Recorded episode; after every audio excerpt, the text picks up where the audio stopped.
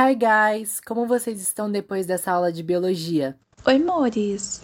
Eu estou com sono e tomando sol. E vocês? Ai, gente, tô aqui toda reflexiva com a pergunta que a Josi nos fez, pensando qual seria a relação verdadeira entre o homem e a natureza. Ai, amiga, estou na mesma. Eu estava aqui pesquisando e descobri algumas informações bem legais. Compartilha com a gente, amiga. Então, desde muito tempo, a humanidade tem uma relação de interdependência com a natureza, já que um é totalmente dependente do outro para a luta pela sobrevivência, como por exemplo na antiguidade, em que os nômades buscavam por alimentos, locais de moradia e sustento. Ah, eu vi algo assim também. Inclusive, quando os egípcios tiveram desenvolvimento tecnológico, eles não só criaram a agricultura e pecuária, como também cultuavam divindades religiosas como elementos da natureza, com grande respeito e admiração.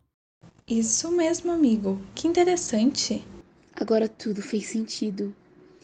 E, gente, também não se esqueçam que também vimos durante as aulas que no período histórico que o homem se torna o centro de tudo, ele tem razão para explorar a natureza e saciar as questões que se expressavam para ele. E no fim de tudo, ainda tem que as práticas antigas ainda existem nos dias de hoje, porém com uma pegada mais tecnológica e científica, obviamente, a fim de explicar o porquê existe. Porém, a sociedade se preocupa em extrair da natureza e suas demandas de consumo sem que haja reposição da natureza e suas áreas de biologia, química, genética, agronomia e outras coisas. E esses são os campos que mais exploram absurdamente e exaustivamente a natureza. Gente, também será importante nós lembrarmos que, embora há coisas boas que o homem faça à natureza, as coisas negativas são a maioria. Sim, amigo, como a retirada dos recursos renováveis e não renováveis. Além do desmatamento, sem a devida reposição.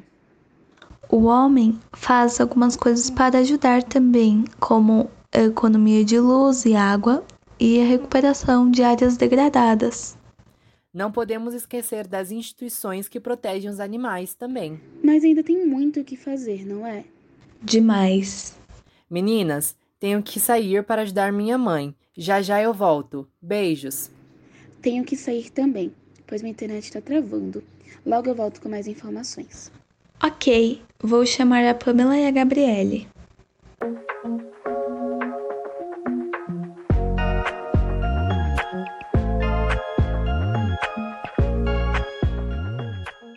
Oi, amigas, e aí, quais são as novidades?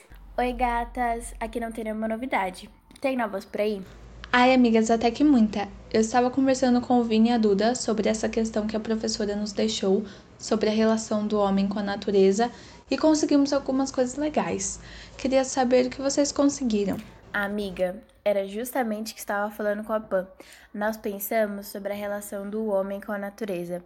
E você acredita que paramos em plantas bioluminescentes?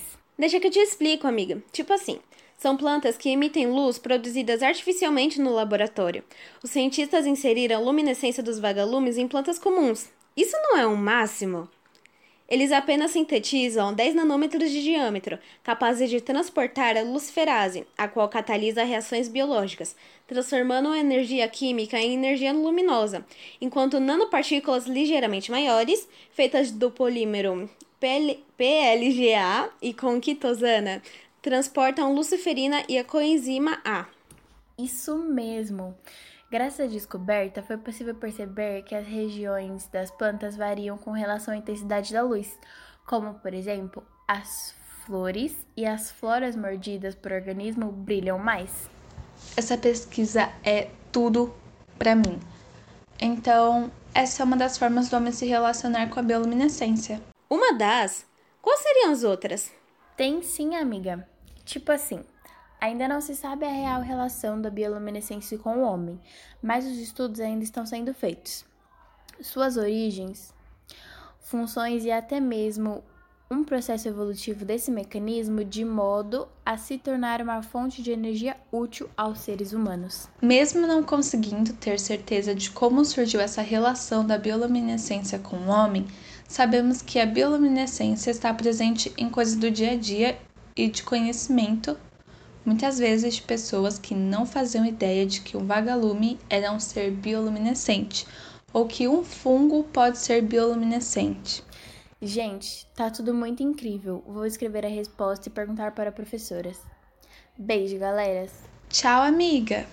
Tutu, acho que a Duda tá tentando entrar na ligação. Sim, vou aceitar ela e vou sair também. Tchau.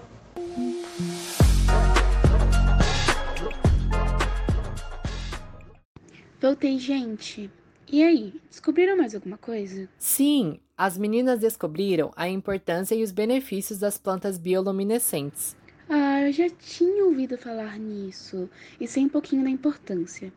Eu sei que não são as mesmas, já que variam de acordo com o ambiente em que o ser vivo está inserido. Mas, por exemplo, para os animais marinhos de superfície, a luz serve para a defesa de predadores, certo? E também a atração de presas, comunicação dentro da espécie. Isso mesmo, amiga.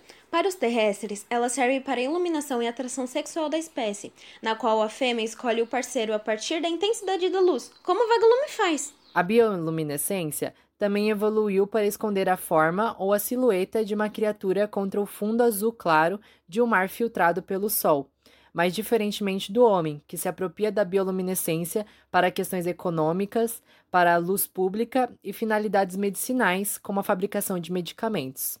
Mas a sua importância para os dois lados é que elas geram oxigênio não só para a água, mas também para todo o planeta. Mas será que tem algo ruim? Porque eu tô vendo só o lado bom. Então, amiga, os pesquisadores querem utilizar dessa forma para produzir a luz natural e conseguir iluminar as cidades, mas ainda não tem estudo sobre o lado ruim disso. Porém, no mar, quando tem fitoplânctons em excesso, causa a floração de algas tóxicas para a vida marinha, como a maré vermelha, que priva a água do oxigênio da atmosfera, criando zonas mortais. Ah, entendi. Foi muito bom saber dessas coisas. Mas meu celular vai morrer, gente. Então eu preciso ir. Beijos. Foi bem top mesmo, galera. Mas meu almoço é muito mais legal. Veja, veja. Depois eu ligo pra Tuê e pra Pretel.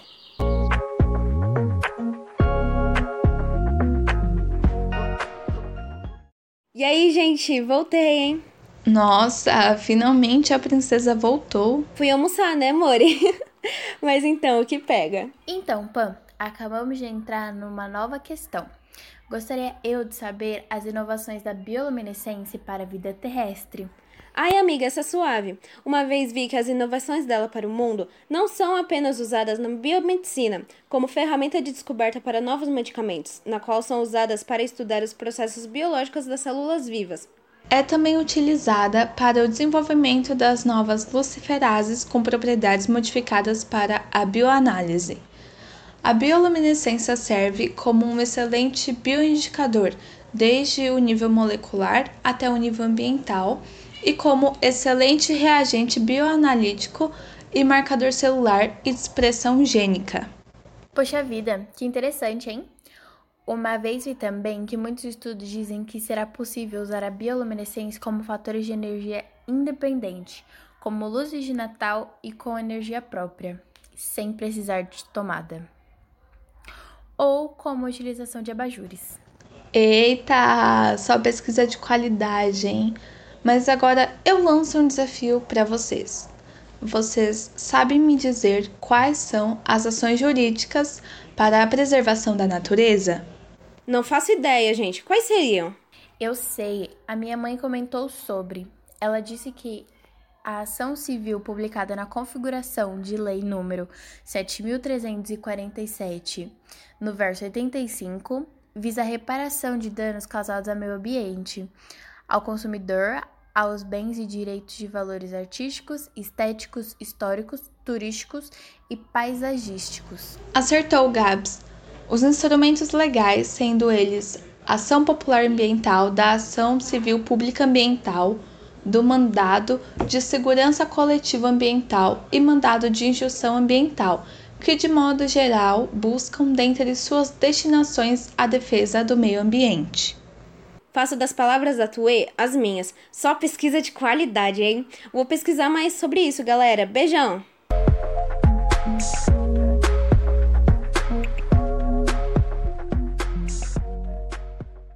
Tomara que a Gabs me atenda.